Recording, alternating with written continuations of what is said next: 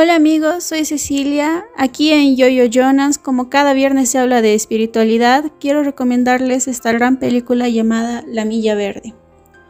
Todo comienza con un oficial Paul Edgecombe de 108 años, que cuenta a su amiga Ellie la historia de qué es lo que sucedió cuando trabajaba en el corredor de la muerte, más conocido como la Milla Verde, dentro de la penitenciaria Cold Mountain en Luisiana durante 1930 recordando la época donde ingresa John Coffey y de ahí nos dirigimos a la historia principal. John Coffey ingresa a la penitenciaria esperando su orden de ejecución al ser acusado injustamente por el asesinato de dos niñas. Pero este hombre en realidad estaba intentando sanarlas con un don que él posee. Así que al ingresar al pabellón él lo primero que pregunta a los guardias es si pueden dejar la luz encendida, ya que le teme a la oscuridad. A partir de este momento, los corazones de los oficiales se derriten.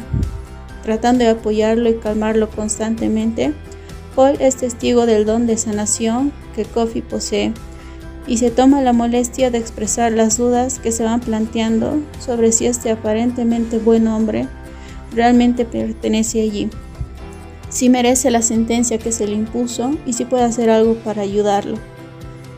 Esta es una película que me impactó bastante y creo que nos hace reflexionar mucho sobre el don de John Coffey, siendo este tanto sorprendente como impactante e importante. Él lo utilizaba sin intereses de por medio y para ayudar a buenas personas. Eh,